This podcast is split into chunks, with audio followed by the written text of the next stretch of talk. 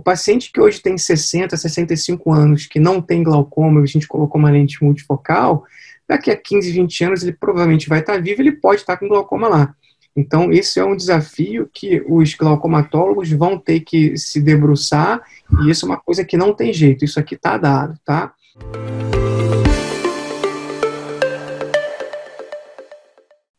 E aqui eu vou chegar um pouquinho, de falar um pouquinho mais de glaucomas lentes multifocais.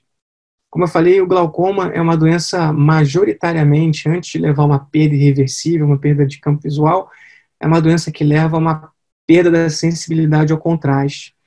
Por quê?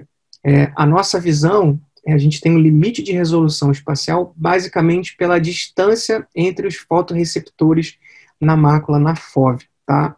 Quando a gente tem um fotoreceptor ativado para enxergar, a gente tem uma inibição dos fotoreceptores que estão ao redor para não gastar tudo, que tem que ser usado um de cada vez para formar o filme que é a visão. Né? Então, como se fosse cada um fosse um fósforo que tem que dar um tempinho de um captar aquela imagem e ele tem que se reformar para dar para a gente aquela imagem novamente.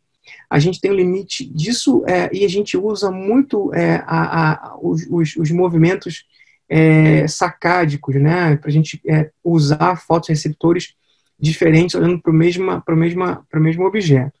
Então, a gente tem um número de fotoreceptores que dá para a gente aquela a visão que a gente tem em 2020 e 2015. No glaucoma, as lentes multifocais, elas diminuem a sensibilidade ao contraste, porque elas dividem a luz em diferentes focos. É, em geral, eles vão botar 50% da energia luminosa para longe, é, 30% para perto e 20% para intermediário, ou vice-versa. Cada lente tem uma estratégia, mas a gente tem uma divisão da energia da luz. Pacientes com glaucoma têm menos fotoreceptores, menos fibras nervosas.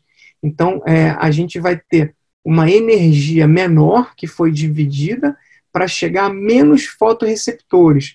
Então, o glaucoma, a gente tem uma menor sensibilidade ao contraste, porque tem menos fibras, menos fotoreceptores ali ativos e vivos para formar o processo da visão. E a gente, é, com essas lentes, estaria dividindo a quantidade, diminuindo a quantidade de energia que chega ali. Além disso, para o glaucoma, é um enorme desafio. Todo paciente com glaucoma, que já tem aqueles exames é, é de acompanhamento, seja análise de fibras nervosas pelo OCT, seja pela retinografia fotoestereoscópica de papila, até o campo visual, tudo isso é afetado pela lente multifocal. Então, o paciente foi operado e colocou a lente multifocal, é, ele vai precisar de novos exames de baseline para serem acompanhados é, é, com o passar do, do, do, do tempo, tá? É, o, o, o, Ricardo e a Vanessa Paleta Guedes, lá de, Belo, de, de Juiz de Fora, eles ficaram um tempo na, na, na França, né, eles têm experiência com isso, tem um artigo de revisão interessante é, sobre lente multifocal em glaucoma, né? E aqui mostra como é a sensibilidade ao contraste em pacientes aqui sem lente multifocal, tá? Só por causa do glaucoma. Você vê que o 20/20 de quem tem glaucoma já é um 20/20 ruim, porque tem menos energia, ele menos fotoreceptor para dando, para dar para essa pessoa uma visão boa, tá? Então imagina você colocar uma lente que vai dividir a luz aqui, o quanto mais você pode degradar isso. Agora, isso é um, é um problema porque muitos desses pacientes que a gente vê com glaucoma, a gente contraindica isso, mas como a população está envelhecendo, os pacientes que a gente está operando cada vez mais precocemente, o paciente que hoje tem 60, 65 anos, que não tem glaucoma, a gente colocou uma lente multifocal, daqui a 15, 20 anos ele provavelmente vai estar vivo, ele pode estar com glaucoma lá. Então, esse é um desafio que os glaucomatólogos vão ter que se debruçar, e isso é uma coisa que não tem jeito, isso aqui está dado, tá? O a iCareMed, ele também, ele fala sobre o implante de lente multifocais em glaucoma, tá? E a opinião deles é que é, pacientes com suspeita de glaucoma ou aqueles com hipertensão ocular sem alteração na, no, no, campo visual, é, é, é poderiam ser feitos colocados lentes multifocais. O problema é que é, é, hoje os consensos de glaucoma, eles levam em consideração que para o paciente já ter perda, já ter escotoma, já ter uma perda no campo visual por causa do glaucoma, ele perdeu pelo menos 50% das fibras naquele local, ou seja, o glaucoma perimétrico já é um glaucoma avançado, tá? Então, é, isso é, é, um, é um perigo. E não só isso, tá? Mas aqui é um grupo do Felipe Medeiros que, que esse trabalho é bem interessante, é que ele mostra o seguinte: ele fez aqui uma triagem com a estratégia de campo visual 24.2 e a estratégia de campo visual 10.2, que é o campo macular. E muitos pacientes, eles começam a ter o defeito no campo visual pela área central e não pela periferia.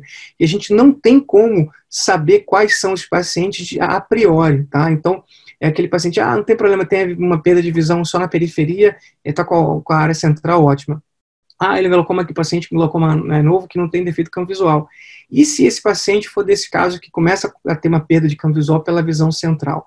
Então, isso aqui é um problema que a gente pode ter nesse paciente com glaucoma, tá? Então, nem todo paciente tem uma perda de campo visual periférico primário. Tem alguns, alguns começam a perder pela área central, tá? É, vários artigos de revisão, é mais ou menos consenso, o pessoal fala que é paciente que tem uma perda de visual já pequena, seria bom caso para multifocal. Eu fico um pouquinho me perguntando porque é, o glaucoma, a gente, um dos objetivos é a gente manter a visão desse paciente ao longo da vida. É, muitos têm uma progressão, é, mesmo que pequena, que a gente consegue manter ele enxergando o resto da vida, mas muitos ainda progridem, tá? Então, a gente não consegue parar essa progressão em todos. E como é uma, essas lentes elas precisam de um resultado visual é, próximo à emetropia, é, a gente, é, se o paciente for submetido à cirurgia é, é fistulizante, existem é, alterações refracionais que podem também alterar a qualidade de visão deles, tá? Então, aqui a gente sabe que as lentes multifocais, ó, elas levam à alteração dos resultados da perimetria do campo visual.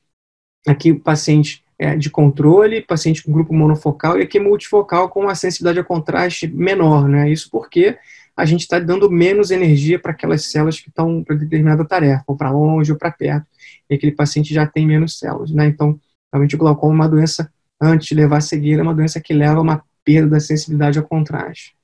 E as lentes de foco estendido, porque até agora eu só falei das lentes trifocais, multifocais, as lentes de foco estendido, elas parecem que não dão tanta perda é, na sensibilidade ao contraste. Então, talvez elas sejam uma opção um pouco melhor. A gente tem que entender um pouquinho melhor né, nisso aqui, mas talvez elas, elas sejam uma melhor opção nesses casos de glaucoma inicial, tá? É, outro, um outro desafio das lentes multifocais em pacientes com glaucoma, isso aqui é uma, uma, uma, essa ceratite que a gente tem ponteada grosseira, é, que não raramente é vista em pacientes que usam diversos colírios para glaucoma. Né? O conservante, ele dá essa ceratite crônica e a gente aqui é, vai ter valores de ceratometria, de topografia completamente é, alterados. Então, quando você está buscando aquela emetropia como resultado, para você ter o melhor benefício da lente asférica, tórica ou multifocal, é, esses pacientes eles têm que ser identificados no, no, no pré-operatório, tem que ser tratado a superfície, porque se você faz a biometria assim, e a Bruna sabe muito bem disso, ela ficou lá com, com o Douglas Koch também, que ele tem grande fixação nisso, né? Então, doenças de superfície são muito comuns em pacientes com glaucoma, tá? É, e essas alterações da medida do poder da córnea são a principal causa de, de necessidade de troca, de explante da lente, troca por erro refracional não planejado, tá? Então, você medir de maneira incorreta o poder da córnea é, é a principal causa de, de, de erro biométrico no planejamento da cirurgia, tá? É, outro desafio que a gente tem nesse paciente com glaucoma é o seguinte, tá? Isso aqui são várias fórmulas de, de biometria, aqui estão listas, a Barrett, a Higgs, a Hoffer, a Holliday, é, e aqui a, a, as dioptrias dela. Em olhos normais, de comprimento normais, elas são muito parecidas, a, a, acurácia delas todas, tá? Mas aqui em olhos muito grandes, altos míopes, aqui em olhos alto hipermétropes, vou ver como é que tem essa, essa grande é, diferença, essa grande perda da previsibilidade do resultado refracional. Então, são pacientes que a gente está querendo dar emetropia e a gente não consegue. E não raramente, a gente tem aqui, ó, pacientes com glaucoma que são é, auto-hipermétropes, com a câmara anterior mais rasa, então a gente tem uma chance maior de errar é, a biometria deles. E dos pacientes aqui também auto-míopes, né? A gente não pode esquecer que há uma relação entre alta miopia e glaucoma.